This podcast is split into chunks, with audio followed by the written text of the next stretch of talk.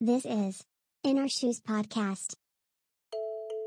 このポッドキャストは思考派のフキコと感覚派のさゆりが華麗にスルーできない小さな違和感について語り合う番組です。私フキコは思考派でニュートラル。人に相談したり頼ったりするのが苦手でソロ活動が好きな永遠の思春期。客観性を武器に少し物事を斜めから見つつ自分の美意識に忠実に生きる30代です。私さゆりは感覚派。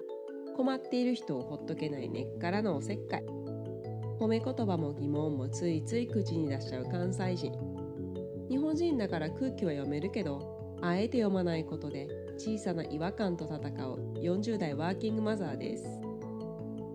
世代もバックグラウンドも違うけれど不思議と話が尽きない私たちが毎回一つのトピックについて語り合います。英語の慣用句で誰かの靴を履くというのはその人の立場になってその人の視点でという意味です。このポッドキャストでは私たちの本音を私たちの視点で話していきたいと思って私たちの靴で In Our Shoes と名付けました。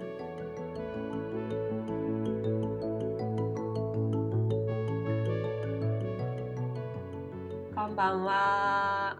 こんばんは。え沈黙すんの？あちょっと待ってごめん。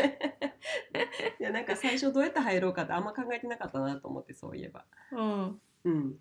今回はえっと第12回目はい。です。です。ちょうどダース1ダース目。あ完了。そうね。そうね。ビールやったら2パックねそうね。うん。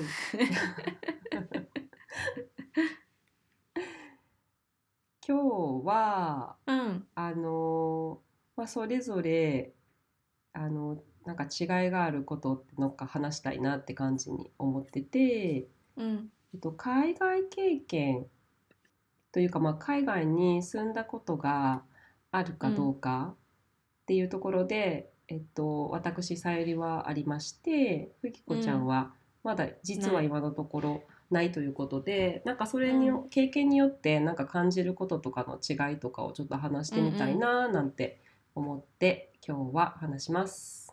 そうだね、うん。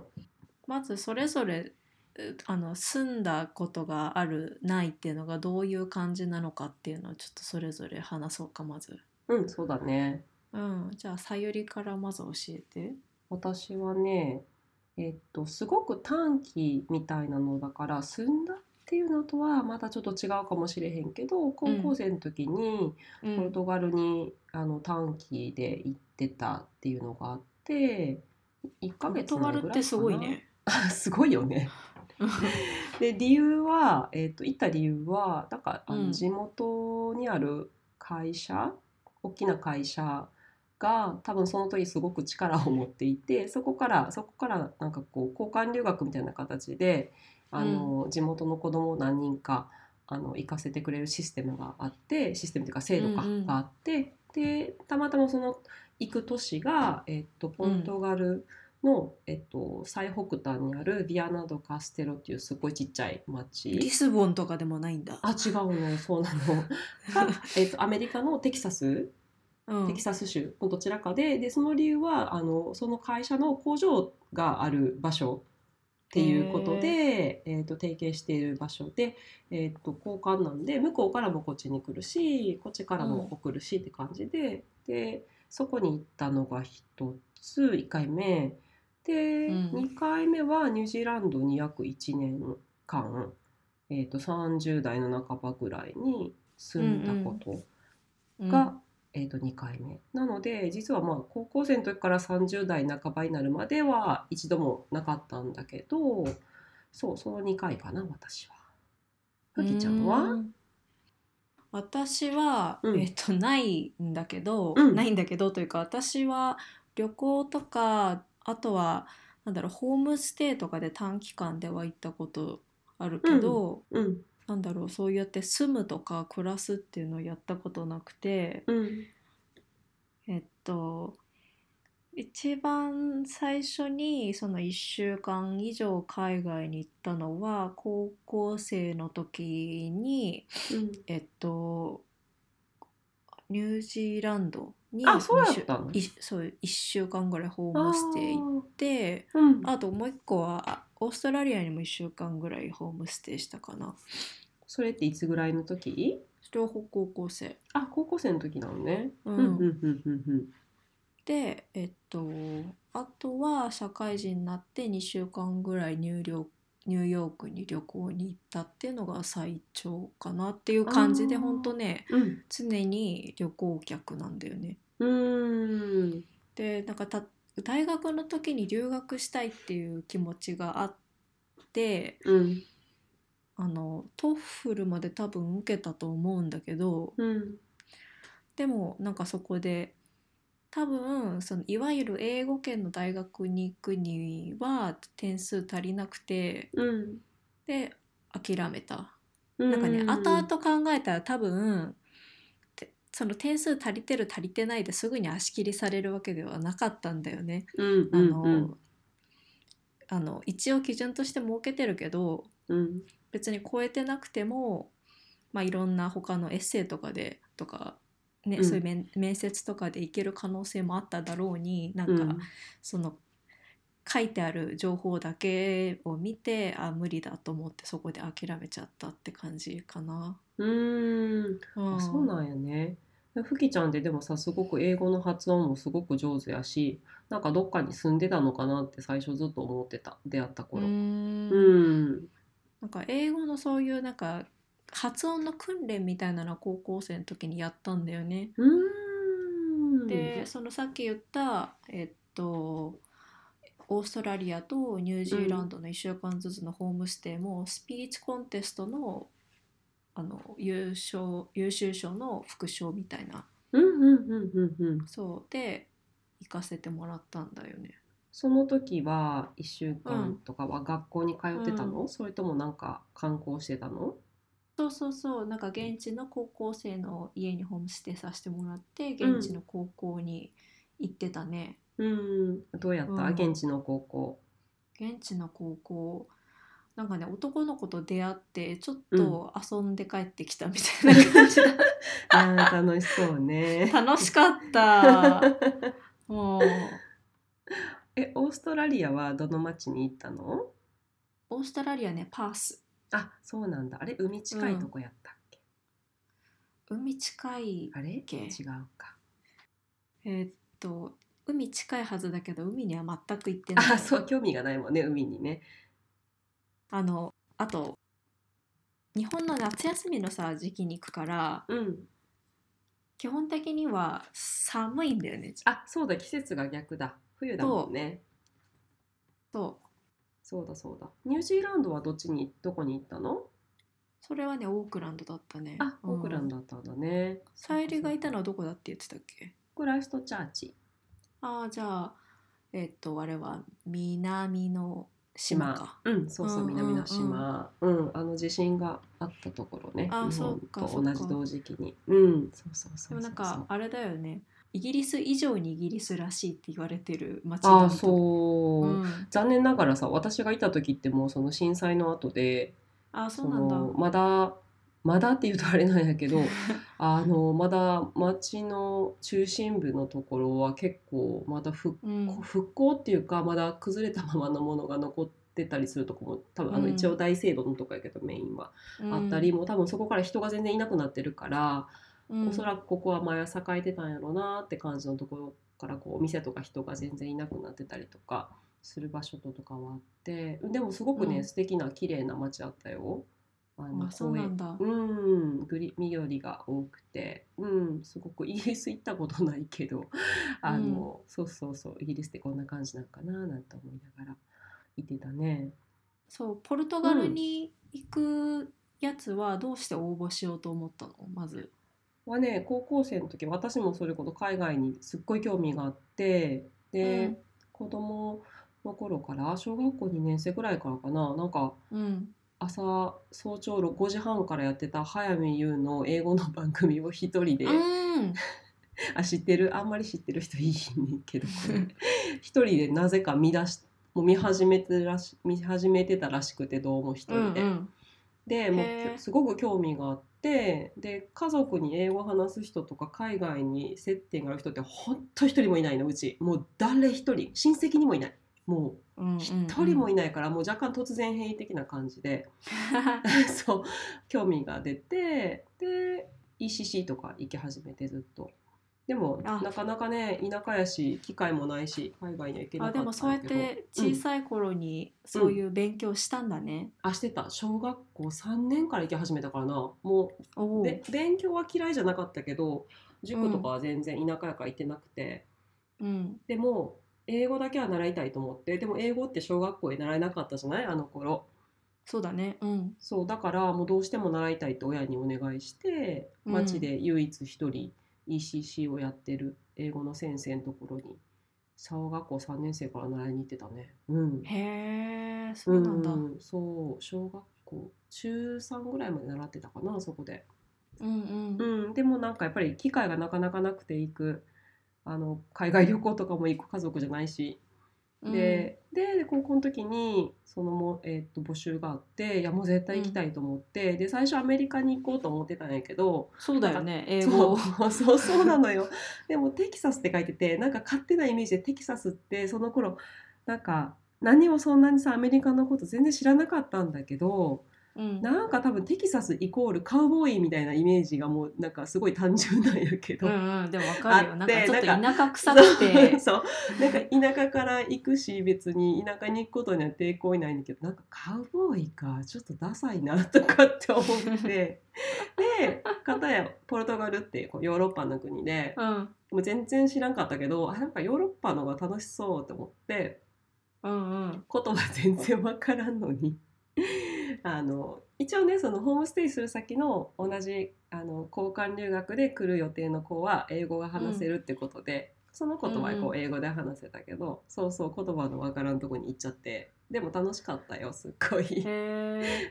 じゃあ英語よりもヨーロッパの洒落た雰囲気っていそうそうそうう。方が勝ったんやね。そうなんだよ。単純よね。すごい浅はかって思うけどでもなんかきっとなんかその頃からブレない。そうそう。今もねヨーロッパ人の旦那がいるからまあ、ん。そういうことやったんかなって思って。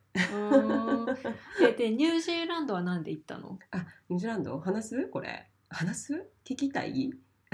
ね、でなんで なんで行ったのか知りたいもん。いやだって一年も住んでたんでしょ。あそうね。あのちょっとあのその頃なんかすごい嫌仕事とかに嫌気がさしてて。うん。でたまたまその時に運よくう、こうん。ずっと友達やった男性がニュージーランドに住んでて、うん。で私がなんかもと仕事嫌みたいなこと言って海外行きたいなとか言ったら「あおいでよ」みたいな話になって。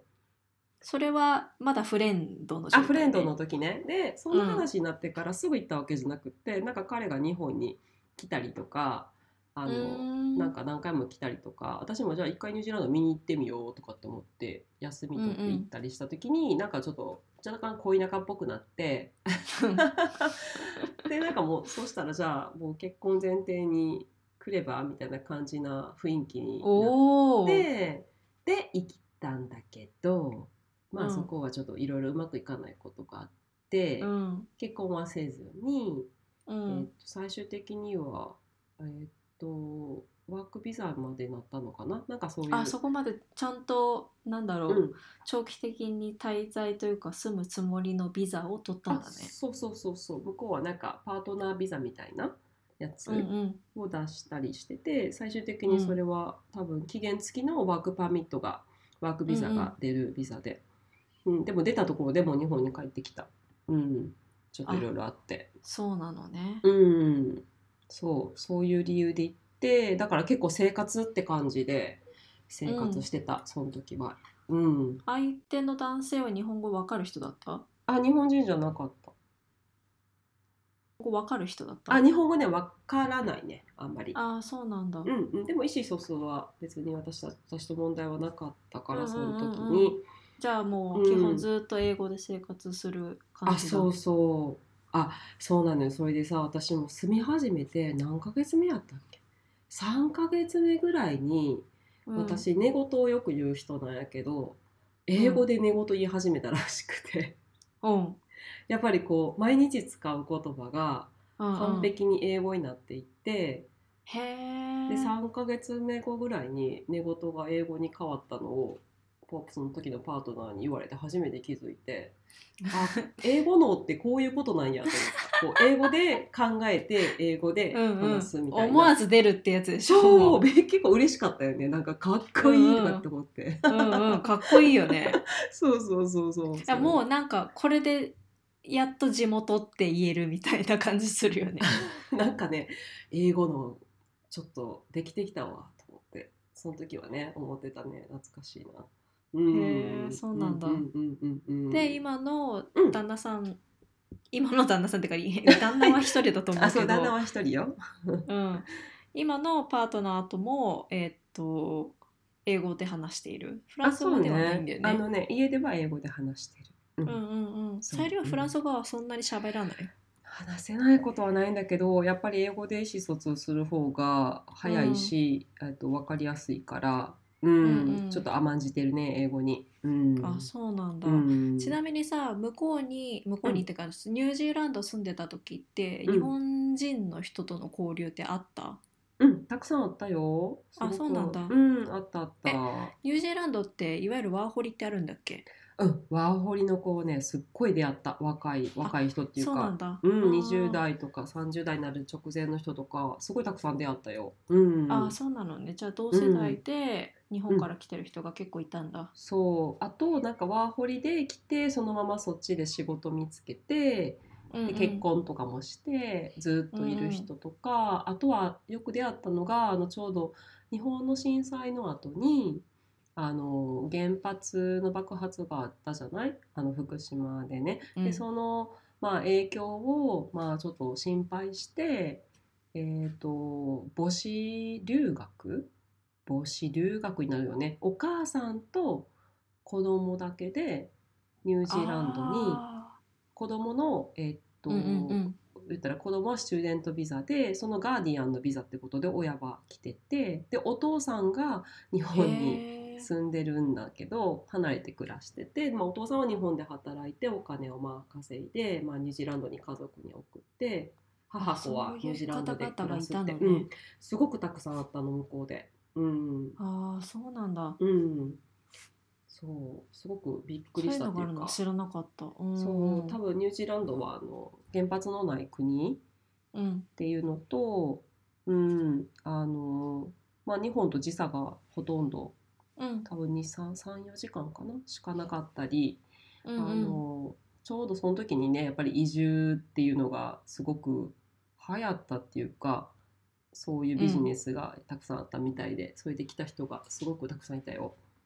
確かになんかあのリタイアした後にうん。オセアニア行くっていう人、結構なんか話を聞いたことがある気がする。あそれこそ本当テレビとかでも、うん、聞うん。い出てたし、うん、私の会社の先輩もちょっと早めにリタイアして、あー。夫婦でオーストラリアに行ったもんね。あ。本当。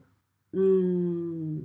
なんかふきちゃんの周りとかでさうん、海外に長く行ってた人とかって結構友達とかでいたりする？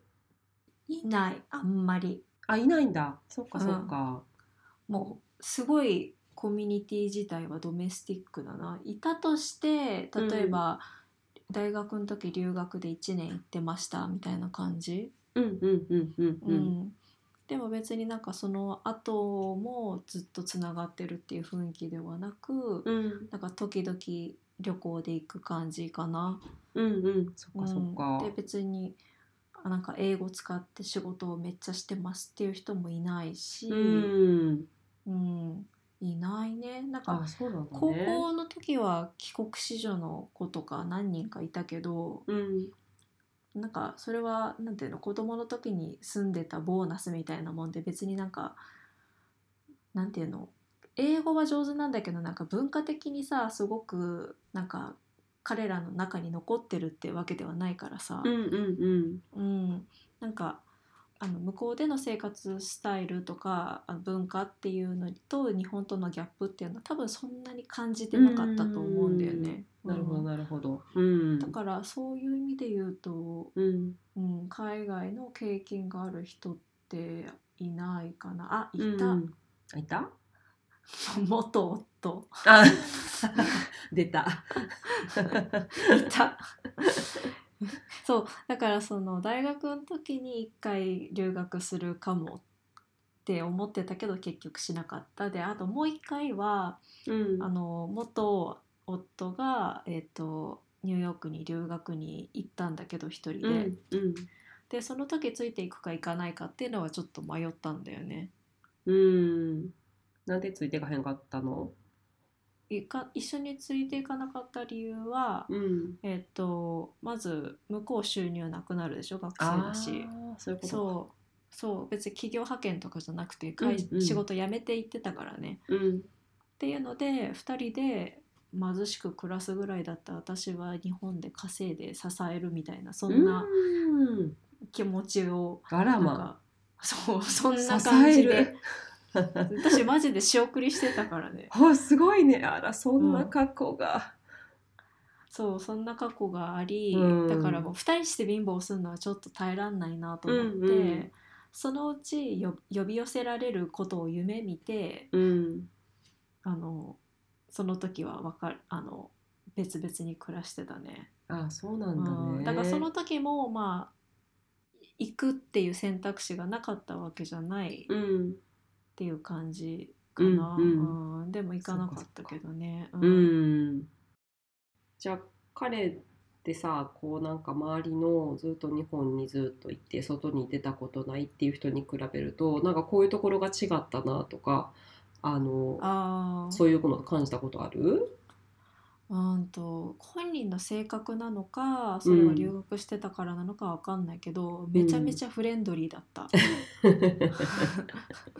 ちょっと難しいとこやけど、うん。うん、誰にでも話しかける人だったねわりかし、ああそうなんだね、いうん、や私みたいよね。そう 本当そう。しかも関西っての人やったし。ああそう。あららら。そう、うんそっかそっか。うん。まあ確かにあの性格にもよるからみんながみんなってわけじゃないけど私は割とこうお友達とかであの、自分もそのこう海外志向っていうか好きっていうのがずっとあったから、周りもほとんどそう長く行ってたとか、今日本にいるけど過去にずっとす、なんか十何年住んでたとかなんか、もうそれこそ一人でこう1年12年住んでたとかそういう人がすごく多くて、国際結婚の人も周りに結構いるしうんなんか多いなそういえば。確かにその人たちも結構こう、まあもちろん日本に今もうずっと住んでるから、うん。あのその海外にいた頃の感じの時のメンタルとまた違うかもしれへんけどすごくフレンドリーな人が多いね。確かに。うんあとなんかリアクションが大きい人が多い そうね。声がでかい人が多いねちょっと。若あ干。みんなじゃないよこれ。みんなじゃないからね、うん。本当に。うんうんうん。すいません声がちっちゃくちっちゃくて。海外行ってた人。私は違うでってごめん言ってください。すいません。えでも1年住んでさ、うん。日本にさ帰ってきてうん結構さあの文化的な差があるわけじゃない？まずさうん。行った時に日本と全然違うなって思ったギャップって何だった？うーんなんか文化的なさでなんかこううーん文化っていうよりもなんかちょっとしたことの違いって結構あって、まあ、そういうのが多分こう文的文化的な違いを作り上げてるんやと思うんだけど、うん。あのなんか例えばバス、うバスによく乗ってたんだけど、日本ってさバスって大体例えば1個のバス停があってでもそのバス停には A のバス B のバス C のバスってこう各、えっと、いろんな行き先のバスが止まったりするじゃない？1個のバス停だけど。でそこに立ってる人がどのバスに乗るかは運転手さんは分からへんけどとりあえず絶対止まらはるやんその人のために。そうだねうんで多分それってどの地方行っても一緒やと思うのね日本の日本の中やったら。うんうん他のとこい見たこと なんか乗ったことないバスがあるから分からへんけどおそらくそうやと思うの。で、うんうん。そのノリで行ってたら全然止まってくれはへんくって バスが あれ？と思ってたらどうも。え待ってんじゃんみたいな感じです。だから聞いたら全然最初知らんくって、でなんかその時のパートナーも知らんってことを知らんわあの気づいてなかったみたいで「あそう行きたいバスが来たら手を挙げて」って言われてうんうん。で手を私飲み乗りますっていうの。をでもアピールして手を挙げてアピールしてってじゃないと止まってくれへんからって言われてそうなんやと思って。うーん。でもまあ確かに合理的っちゃ合理的であの日本でもさ乗るか乗らへんか分からん人いるけど必ず止まって一回止まってドア開けて閉めるってことだけでも結構時間のロスってあるやん。そうだね。しかもさうん。私東京来てすっごいびっくりしたのがさ一つのバス停に3つ4つバスうんうん。が来る時にさ、うん。誰がどのバスに乗るか分かんないのにみんなきんきれいに整列するじゃん そうね確あれかにね。めっちゃびっくりして、なんか暗黙の了解みたいになってんのかなあれね。すごいよね。うん、うん、なんか私がちょっと話それるけど私がさ私の地元だとさバス停の周りにみんなさ、なんとなく人がいて うんうんうん、で別に順番もよく分かんないけどさ、うん。なんとなく乗るわけよ。あの、うん。来たやつにね。う、ん整列とか全然しないからさ、うんうんうん東京の人すごいなと思ってさあ確かにね。「来ました」で私は乗りませんっていうのをアピールするためにさいつもピタリピピクリとも動かずにそこにじっとしていて あ私はこの人を追い越して乗らなきゃいけないのにオッケーオッケーみたいなのを学んだ。確かにこっちの関東の人ちゃんと並ぶよね。並ぶよね。あれちょっとびっくり。りした、うん、電車が並ぶのは、うん。まあ、スペース上さ可能だからさうん。全然何の違和感もないんだけど、うん。バスの整列私ちょっとびっくりしたわあれ。うん。そう。ね、うん、そうそう。なんかバスはそうやってちゃんと自分から主張しないと止まってくれないってことを初めて経験して、うん。あなんかこういうのもすごいこう文化から来てるんやなと思ってこうちゃんとい自分の欲しいものとかやりたいことに対してはちゃんと主張しないと誰も聞いてくれないみたいな。うん。汲み取ってくれたりとかさ 気づいてくれたりしないわけよ。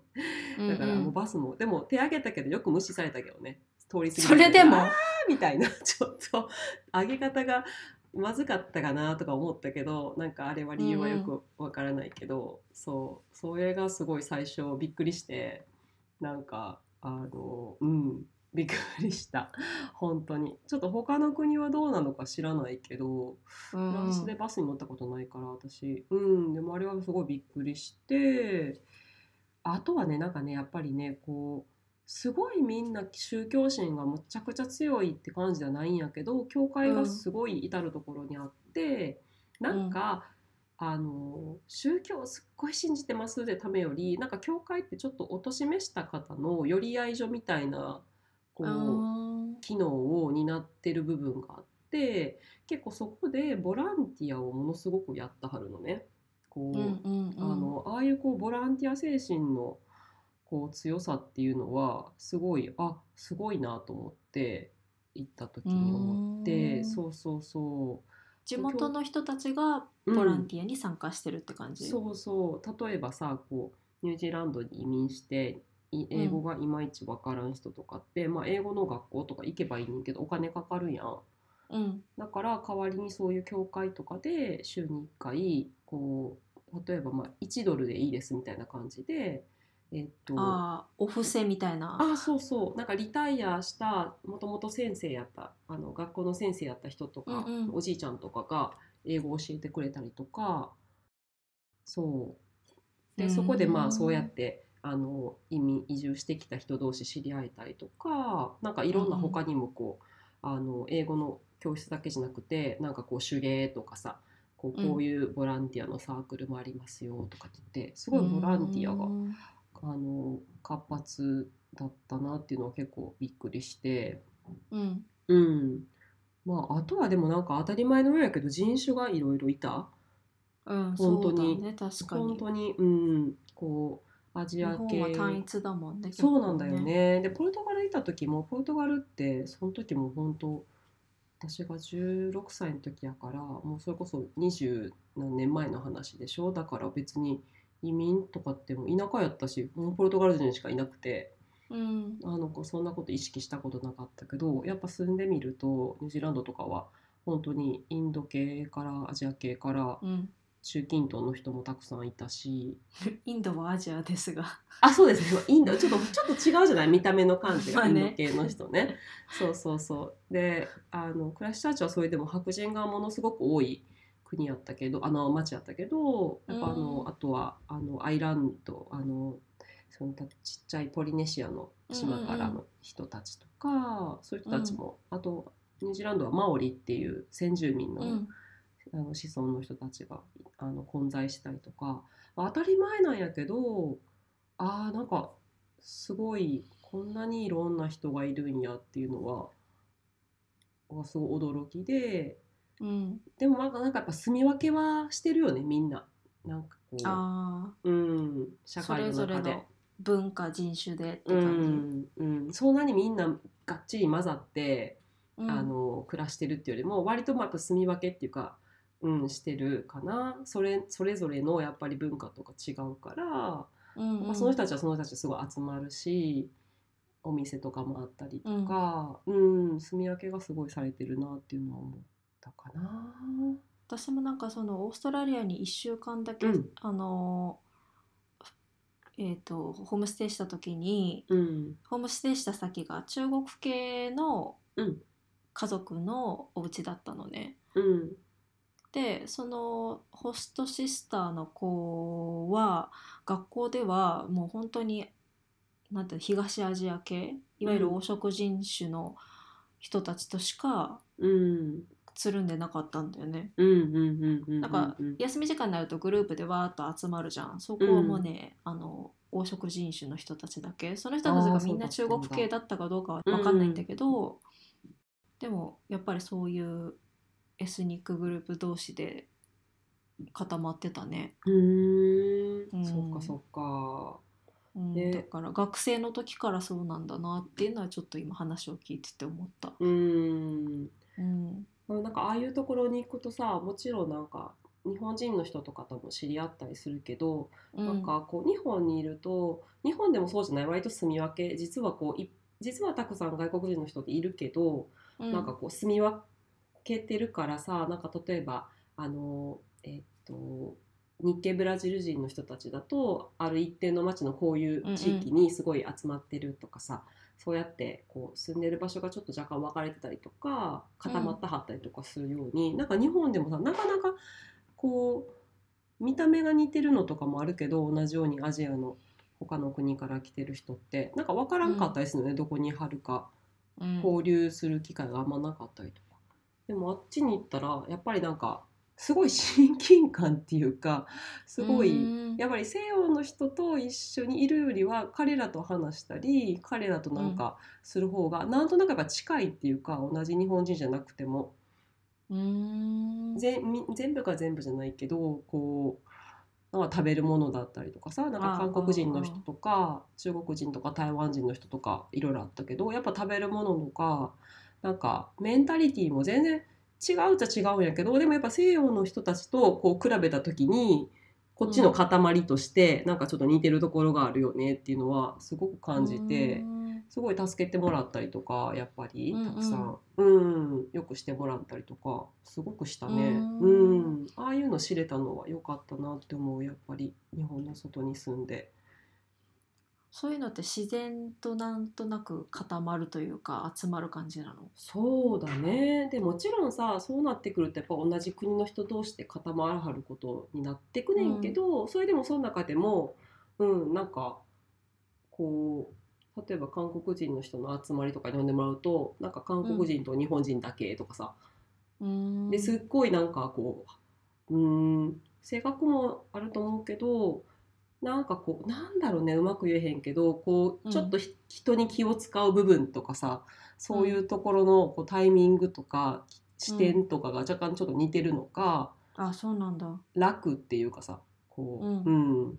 うん。っていうのはあったね。うん、あでもそういうので言うとた確かにそういう友達とかうとん。楽しむ時ぐらい楽っていうかリラックスしたいって思ったらそういう風に自然となってくのかもね。うん、そうね。なんか刺激を求めるっていうのだと、いろんなエスニックグループなり、うん。いろんなバックグラウンドの人とたち同士で集まるとなんか刺激になるんだろうけど、うん。今日は刺激じゃないっていう日にはさ そうだね。自然とそうなるのかもね。うん。なんかやっぱ生活になっていくとさなんか、うんうん。そんなに刺激って必要じゃない時が結構多いじゃない、うんうんううん。んまあ、そういう時にあのすごく同じアジアから来たっていうだけやけどすごくなんか、なんか近いものがあるっていうのはすごく助かったな、その時はね。うん、なるほどね。そうそうそう。えじゃあさその後、うん。そこで1年ぐらい過ごして日うん。本に戻ってきた時に、日本に帰ってきてなんかギャップみたいなのってなんか感じたりした、ああうんなんかまあ1年やったから、うん。あのそんなにさすごい浦島太郎みたいな気持ちになって帰ってきたわけじゃないんやけど、うんうんうん。でもなんていうのこうずっと英語で話してたところからまた日本語に戻ったから、なんか多分英語で話してた時の方がこう思ってることをボンってストレートにさらに言ったりとかうん。することが多かったっていうか、そういう言語やからうーんちょっとそこがなんか日本語になってこう切り替えられへんかったみたいなっていうのは少しあったかな。なんかうん。ああとは何かな。やっぱ人との距離感とかかな。あのニュージーランドに行った時はこううんすごくこう、うーんまあ、嫌な人もいたけど 大体みんな結構フレンドリーで、まあ、表面上のフレンドリーかもしれへんねんけど結構、うん。あの声知らん人と声かけたりとかかけてくれたりとか、あのそういうのがすごくあってで私その後横浜に来たから、うん。あこの距離感なんかまあ東京にいたことあるから久しぶりとは思ったけどニュージーランドから距帰離感ってくるっていうのとはうん。その横浜とかだと,、うん。えっ、と遠いってこと？遠い遠い。遠い。あうん。遠いね。あんまり知らん人と一瞬であっても持つ接点の数がすごく少ない、ーあーそう一瞬話すだけとかさ道聞くだけとか、そういいう接点であってもすごくなんか少ないなっていうのはあのまあそれは関西から引っ越してきた時も昔思ったけど あの思ったりとか、うんうん、ううんん、したね。うん、そっか。そう、うん、私なんかその暮らしたことないからさ、うん、ややっぱり旅行してる時ってお店の人との接点しかないじゃない？で、うんうん特にさアメリカとかってチップで暮らしてる人たちがすごい多いからさめちゃめちゃ声かけられる、っ そうよね。ん。そう。ていうので言うとさあれって別にフレンドリーなわけじゃなくて仕事じゃないや生活かかっててやってる人もさ、大いにいると思うんだけど、うん。だからまあだからこそ若干疲れるんだけどさ。うん向こうの気迫にふわってなるみたいな。うんうんうん、だけどそういう意味であの私はその差っていうのは感じたことないんだよね。うん。彼らは仕事としてやってんだろうなと思ってさ、うん受け止めて帰ってきてるからさ。うん。うん、なんか唯一あの日本帰ってきてさ思わずぶつかった時に「エクスキューズミー」って言いそうになるぐらいの感じでさ。あ、そういうのね、ちょっと条件反射で出ちゃうこととかね、そうそうそう。あ違う違う違う違う人はね、あるよね。そう、うん。なんか私の友達とかで十何年アメリカとかに住んでた子は、やっぱり日本に帰ってきてその自分がやっぱりこう日本の社会とか日本人に受け入れてもらえるのかっていうのはすごく怖かったみたいで、っていうのがやっぱりこうずっとアメリカとかでアメリカ人の中で旦那さんもアメリカ人やし、うん。すごく私から見るとすごくこうこう彼女らしくすっごいいい感じでこう弾けてるっていうわけじゃないけどなんかその子全開みたいなさその子の持っているものが感じで言い張ったのがやっぱり日本に帰ってくるとちょっと最初のうちとかはさやっぱりこう子供われるのかなとかやっぱり、うん。うん、あの日本人から、うん、自分の振る舞いがちょっとおかしいんじゃないかなとか日本人から見たらっっていうのはすごいなんかうん。常に気にしてる時期がやっぱりあったみたいやけど、あーその方はじゃあ馴染みたかったのね。あそうそうそうやっぱりね、うんうん。あの長期でも日本に帰ってこようと思ってたみたいやから、でも面白面白かったのがなんかあの言葉がやっぱりなんかルー大柴みたいになってて。こう話すとぱりすごい癖なんよでなんかそれを頑張って絶対英語で言わんとこうって一生懸命頑張ったのね彼女は。うん。で、うんうん。逆に変な日本語になっててうん。みんなからめちゃ突っ込まれてて。すごい それはすごい逆にすっごい面白くて。もうほんと最高やなと思ってたんやけど。そうそうそうそう。なんかそういうあの変に日本語にこう英語を入れてきたりすると日本人からするとちょっと反感買われたりすることもあるじゃない？かぶれてるみたいな。うんなんかそういう風になりたくないっていう思いが強すぎて とんでもないおかしい日本語になってたりとか、かわいいね。そう可愛かった。いやでもやっぱり本当にごちゃ混ぜで話す人いるよね。例えば私もさ、うん。なんか海外在住の日本の方のポッドキャストとかさ、結構聞くけどうん。なんかあそういう風に混ざってくんだっていうの結構あるし、うん、あとはなんか あのこれは単なる笑い話だけど、うん。あのあイギリスに留学してた友達が日本に帰ってきた時に、とちょうどワンダイレクションが流行ってた時期で、うん。でその友達は日本だったら日本なんかかそれこそかぶれてるって思われたくないと思ってワンうんディレクションって言ったら、あうんワンダイレクションねって言ってわざわざ訂正されるっていうなんか あそこはワンディレクションじゃないんだみたいなそうそう。そうだからそう日本語に仕方間違うとか、うん。うん、確かにあるよね。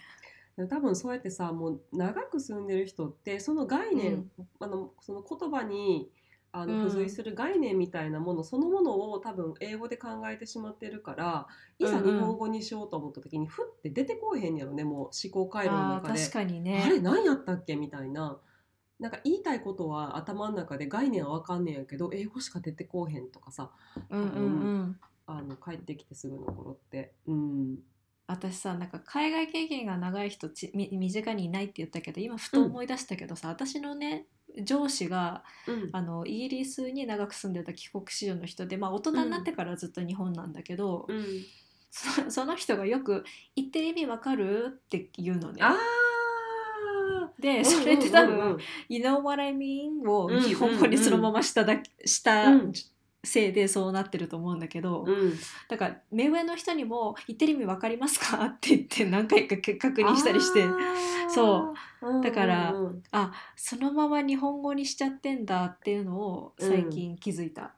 あーでもそれ人によってはさなんか、うん。ちょっとバカにされてるそうそうかそうそう。なって思う人もいるよね多分ね日本人やとね。うんそう思われることもあるだろうなと思うけどその人は、あこの人絶対海外経験あるんだろうなっていうのが、もう丸見えの人だから、うん。みんななんかスルーしてるけど、うん、多分さ相手が分かってないかもって思って聞いてるよりは私の言ってることがちゃんと伝わってるかなっていうのがあのし心配で聞いてるだけやと思うよねきっとね。そうそうそうそう、うん。アホあんたアホやからちょっと確認しとくけどっていうのじゃなくて そうそうそうそう。なんていうの？今あの同じなんだろ私たちは同じ今い位置にいますよね。このうそう。この会話の Are, 内 are we 容 on でいい the ですよね。same page? みたいなことを言いたくて聞いてんだけど、そう。ちょっとうん。聞き方によっちゃ失礼よねと思って、そうね。ねそうね。こねうん。なんか日本だとそういう風に取られるかもしれへんよね、そうね、その人もやっぱりね、うん。端々に「So?」とか言って。あ。なんか次を期待してもっと分かったもっともうちょっと話してっていう時に「そう?」とかって言ったりするから、うん。もう出てんだよね。ううん。ん、ね。だからそういうのがかぶれと思って鼻につく人もいるかもしれないけど私はそういうのはなんか面白いなと思う方だけど、うん。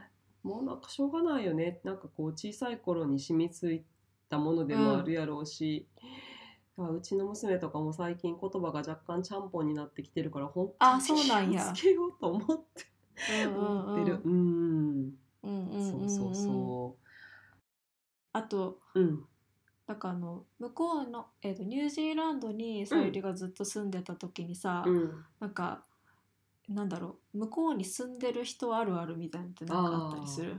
そうね。なんかさこれはさあくまで全員そうだって言ってる、うん、わけじゃないっていう前提で聞いてほしいんだけど、なんかすごい。なんかあのプガードを張って、そう私に私にしては珍しいガードを張ってんねんけど、うん。あそう。あの本当に私が出会った限られた人の傾向っていうだけなんやけどうん。あの多分長く日本を離れてることでやっぱりこう外から見る日本っていうものと、今自分が住んでいるところっていうのをやっぱり比べるっていう意識がある人たちがやっぱ多いと思うのね。でやっぱり、うん日本を出てきて、まあ、海外に長く住んでるってことは、まあ、単純に海外が好きっていう人もいればやっぱり日本のこういうとこと合わないとか日本だと生きづらいとか、そういうなんかネガティブな気持ちとかももともとあった人とかもいるかもしれへんなっていうのがちょっとあってで、まあ、そういう人たちにもあったんね、何人か。でそうなるとやっぱりすごくちょっと必要以上に 日本叩きじゃないけど、もちろんこう日本の悪いところっていっぱい確かにあって私も日々憤慨してることはもうあの、うん。本当にもういっぱいあるんやけどうん。あのポッドキャストでもさんざか言ってね。そうね。ほんまくたばれみたいに思う時あるけど時々ね。あのほんま誰かとは言わへんけど。あの、まああるけどでもそれにしてもなんかこう時々やるのがやっぱり自分の住んでるところをみんな基準にやっぱり見たりするじゃない？何か比べる時ってで、まあ、それが特に西洋やと、やっぱ西洋と東洋とかってさやっぱりアジアとかってかなり考え方の根本とかなんか倫理観とか全然違ったりするじゃない？うん人のメンタリティとかも。うんなかなか本題に入らないねあ、そう、ごめんね。いろいろね、さかぶせたね。そう。まあ言うと、まあその、西洋をベースとして、日本はこんなにダメっていう風に叩く人がすごく多いなと思ったの。あーでもなんかわかる気もするうん、うん。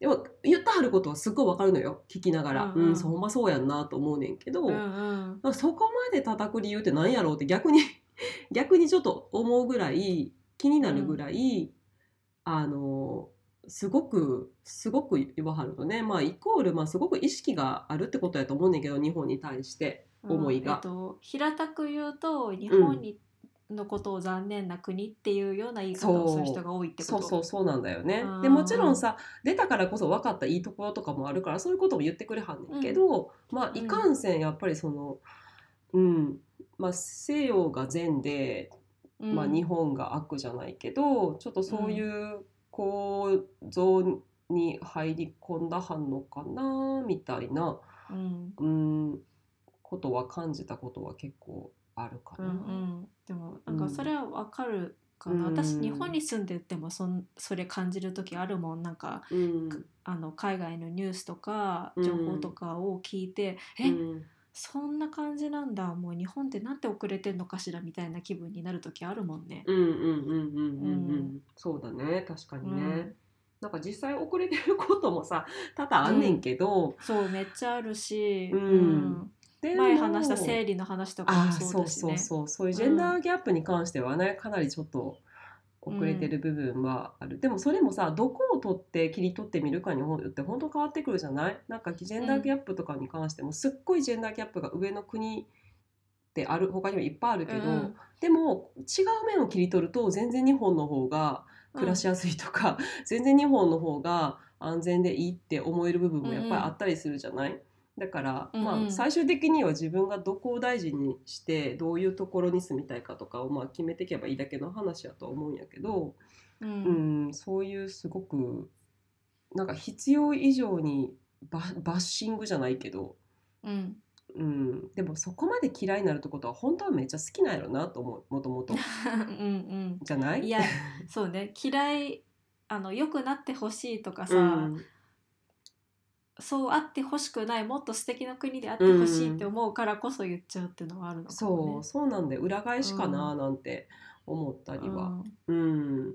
する、うん、ままあこれはすごい上手見方かもしれないけどさやっぱりさ、海外に永遠につづ住み続けることってさなかなか難しいじゃん。それこそうん。ビザの問題とか、うんうんうん。物価の問題とかあとは家族の問題とかいろいろあって、でで考えると私はその日本にいずれ帰るんだって思うと、うん。そうはあってほしくない。もっとあのそうだよね。よくあってほしいって思うんじゃないかな。うん。そうだよね。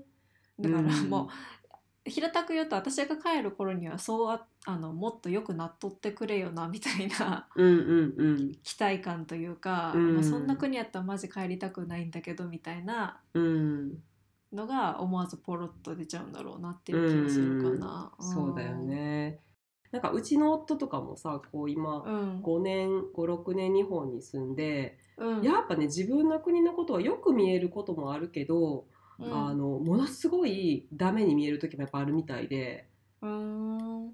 うん、あの、うんまあ、政府とかっていうよりもなんか人の行動とか、うん。なんかシステムとかななんで日本みたいにできひんの？とかさ 結構うなんだ。言ってることとかは時々あってあーなんかやっぱそ、うん、外から見た時ってやっぱこういうふうに自分の国のことって見えてくんやなと思って、まあ、その代わり逆に変に現実を知らんからあのファンタジーっていうか、あのん。理想化してしまったりしてる部分もやっぱあるみたいで、うん、それは日本をってこと？うんうん、逆逆。自分の国をねよく見え見えてくるみたいでやっぱすごく。あうん、そう。でもその反面うん悪いところもすごい見えてくるって言って、ーうんうん。まあ、それは多分今住んでる日本と比べる部分で、えーっと自分の国の方が絶対劣ってるって思う部分がこうなんか浮き彫りになってくるやと思うんやけど、でも中にいたら分からへんやんそういうことって。そうだね。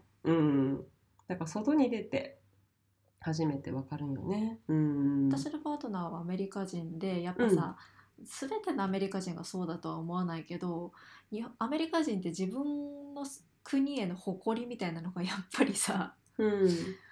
大きいのか、うん。どうしてもアメリカだとこうはなんないのにみたいなのうん。未だに言うんだよね、うんうんうんうんうんもうん。う78年住んでるはずなのにうん。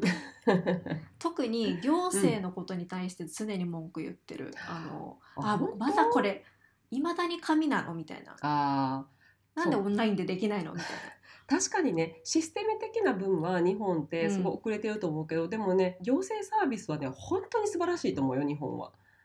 なあーサービスって意味の細やかさとかやっぱ夫がいつもあそれを言ってて、なんかうん。フランスとかやとあのよくそういうフランス在住の人の話とかを聞くと、うん。お役所のそのあのおやお役所にどんな風に扱われたとかその同じ案件でも人によって言うことが違うとかお役所言ってんのに。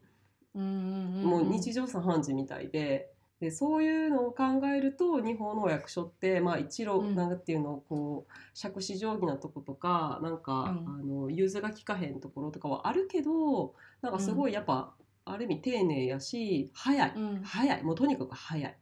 早いあし煩雑な手続きはあるけどもそれにしても早いし正確やし、そう。それはいつも素晴らしいって夫も言ってるし私もそう思う。うん。あそうなんだ、うん、私はうちねの外人はそうはいかないんだよね。もう外に出たら何でもよく見えねえんで自分の国。ほんとそう。うん。あアメリカ人だなーっていつも思う。なんかその自分の国への誇りのも誇りっていうかなんか自信の持ち方が。もうじゃあさ、うん。向こうに移住したらさああのもし旦那さんがあじゃあ彼氏さんがさあの自分の国のこと文句言い出したらさあのいろいろちょっと今のうちあんたあんなこと言ってたやんなってこうちょっと覚えてチクッと言言言ったら、ほんと。ほん。となんかふきちゃんもさこれからまあ私もやけど、かなりこう、まあ、パートナーの国もしくはそうじゃなくても、日本以外の外に出ていく可能性がすごく高いと思うっていうか、その方向に多分向いてるんだと思うんだけど、なんかさその時になってこの今話してることとか聞いたらどう思うんやろうね。なんかすごい恥ずかしいかもね。あーなんか分かった口聞いちゃってみたいなさ。そうそうそうそうそうそう。特にねふきちゃんはあの生活っていう面であの海日本の外に暮らしたことがないやろうから、ないない。もううん。それこそさいろいろ出てくるんじゃない？だって今まで結局、うん。なんかもうい自分の意思意思というかなんか頑張れば行こう行けたさ機会はさそれこそ大学の交換留学とかあったのにさ、うん。もう私の英語力じゃ絶対無理とかさなんかそのうんネイティブの中で自分がなんか対等に立ち振る舞えるなんて想像もつかないって言ってなんか怖くてあうん。と怖いっていうのとあとなんか劣等感みたいな感じ？なんかそんななんか辛い生活するぐらいだったら日本いたいみうたいなん 感感じでずっと逃げてきたから、うんうんっていうので言うとなんかそうやっていざ住んでみた時にあこれが本物かって言ってなんかすごいなんか洗礼受けそうな気する、結局ぬくぬくしたところにずっといたからさ、うん。うん。じゃあさそのずっとぬくぬくしたところにさいてもうそもそもなんかもうぬくぬくしたところにいる方がなんかそんな大変な思いするよりいいやと思ってたところから今でも行って、うん。行きたいなとか住んでみてもいいなって思うようになったんってなんか理由ってなんかどう？気持ちの変化違いとか。気持ちの変化は、うん。うんなんだろうな。やっぱりあの前あの地方出身について語った時もそうだけど、うん。東京来てさやっぱさお隣さんの近さというかなんかさいろんなものの狭苦しさとか近さとかうん。なんかよ気持ちもスペースも余裕がない感じうんうんに違和感はずっと持っててうん。だから私全然福岡でいいんだよ。福岡でいいんだけどうん。あの、うん。私の地元に行くでもいいんだけど彼としては一回そのチャンスがあるんだとしたら自分の国に住むっていうのも試したいっていうことでうん一回はそれをやってみるっていうことになると思う。でうん。それが私の肌に合わないとかもう私が向こうでなんかノイローゼになるみたいなことになったら あ日本帰ろうって言ってうん。別に彼は日本でも働けるからね。うんうんうんうん、っていう感じで考えてるかな。だから私は最初はね、私の地元行こう地元行こうってずっと誘ってたの。うん。でもそれがちょっとさあのそれはじゃあその後にしようっていう感じかな、うん。うん。まあ出発点は2人とももうあの東京でずっと暮らすっていうのはないねっていうところはあのお互い合意というか意見が一致してた、うん。うん。うん。って感じかうん。うん。うなん。さゆりの人方は？あうちはねなんかねあの実質的な問題でねまあ仕事の関係でえっと、日本にずっといることは、多分なくなるだろうなっていうふうになってきていて。仕事っていうのはあのあ彼夫のね仕事。夫のね、うん。うんそうそうそうそう。であの今やってる仕事からちょっと仕事というかキャリアみたいなのを変えるっていう話になっててまあそうなると別に日本じゃなくてもいいよねっていうふうにお互いになってきて、ううん。あのうちはもうもし出たら戻ってくることは ないかもしれないけど下手したら。うん。うん。そう。そっかそっか。そう。まあね家族になってるからね。まあそう。うん。まあなんとかなんとかするよ。うん。うん、そう私はだからこう40代になって移住かと思うとこうちょっとあの腰が引けるところも実際あるんやけど、あのまあ40代から移住する人って逆にさ少ないからうん。なんかまあちょっとそこを面白がればいいかって今は 思ってる。うんうんそうそうそう。そうね。そんな感じ。だってそれこそさ10年前はさ自分がニュージーランドに1年も住むとかって思ってなかっただろうし、うんあそうだね。ううん。んでそのニュージーにいた頃には横浜に住むとも思ってなかっただろううし、ん。もうねいろんなとこ転々としてますけどう本当に。ん。うん。そうそうそう。何があるかわかんないね。うん、そうだね。まあなんか人それぞれさあの一箇所にずっといるのが好きな人もいるしそれが合う人もいるし、むしろそういう人がいてくれないとさ地域とかなんか町とかって存続しないからあの、そういう人に対してはすごいありがたいなって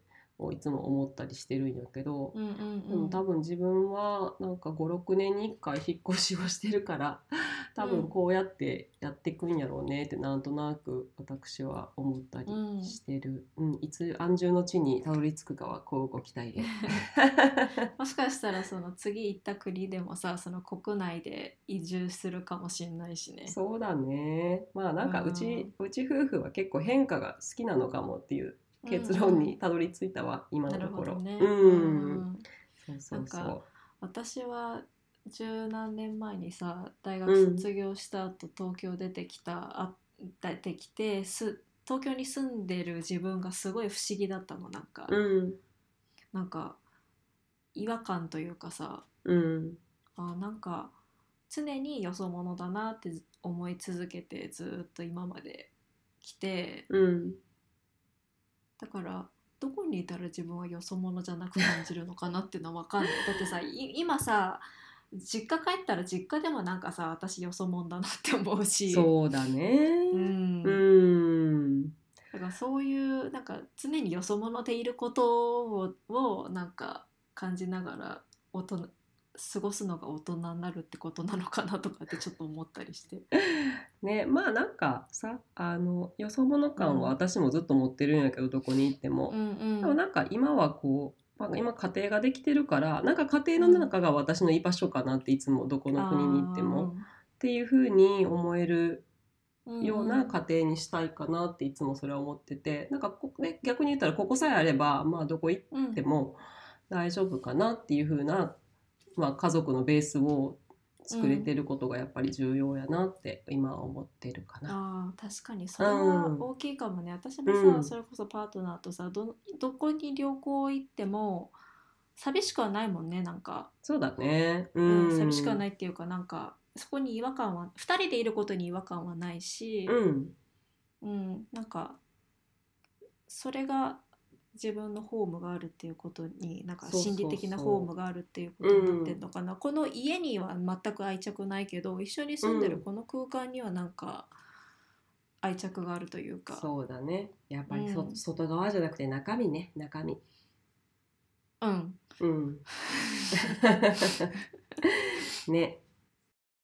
なんかさその海外住んだことがある人長く住んだ人短くだけど住んだ人、うん。あとはなんかか海外で痛い経験した人楽しかった人未練がある人とかさなんかいろんな人いると思うからさ、うんなんかそういう話をぜひ聞きたいよね皆さんからもね。そうですようね。んうん。今住むと思ってなかった場所に住んでる人もさ別にさ 海外に限らず、うんうんうんうん。日本でもあね、いろいろね、うん違いあるもんね、場所によってね。うんうんうんなんかそんな話を聞いてみたいかも。そうだね。うん、うん。ああとなんか私たちそれぞれ話したことに対して結構わかるわかるって言ってくれる方も多いからなんかなんかそういうご賛同もいただあのあればぜひ聞きたいかな。うん、ぜひ聞きたい聞きたい。ううんん。この間あのさゆり派があんまりいないって言ってたから。あ、そうなのよ。ちょっとあの、ふきこちゃんみたいに、なんか聞くポッドキャスト聞いて、あ、ふきこさんの言うことすっごいわかるっていう人いっぱいいんねんけど、なんか私の言うことすっごい共感するっていう人が全然いなくて、ちょっとどうなってんのかなと思って、ちょっと出てきて出てきてと思って思ってます。隠れんといて。うん、うん。ぜひあの皆さんのエピソードも聞かせてください。うん、お願いします。うんで引き続きなんかこういうトピック話してほしいとかなんか相談とかそういうのも募集してるので、待ってます。うん、待ってます。うん。あとはなんかあのごんご指摘でもいいので。あ、ご指摘。私の言ってたこと間違ってるでとかな。あそうそうそう。なんかさ。そう間違ってることぜひ、あの言ってほしい恥ずかしいしそのまま垂れ流しとくの。言って言って。突っ込んでください。うん。待っておます。待ちしてます。はいじゃあ今回は以上でおしまい。はーいおしまーい。じゃあね。かぶっちゃった。まあいいんちゃう。じゃあねバイバイあじゃあねこのポッドキャストはインスタグラムもやっています。ぜひぜひ聞いてくださった感想や質問、取り上げてほしいトピックなどを教えてください。アカウント名は inourshoes.podcast です。アイコンは手のイラストが目印です。ポッドキャストの紹介文にもリンクがあります。コメントはとっても励みになりますので待ってます。そして、すでにコメントをくださった皆さん、ありがとうございます。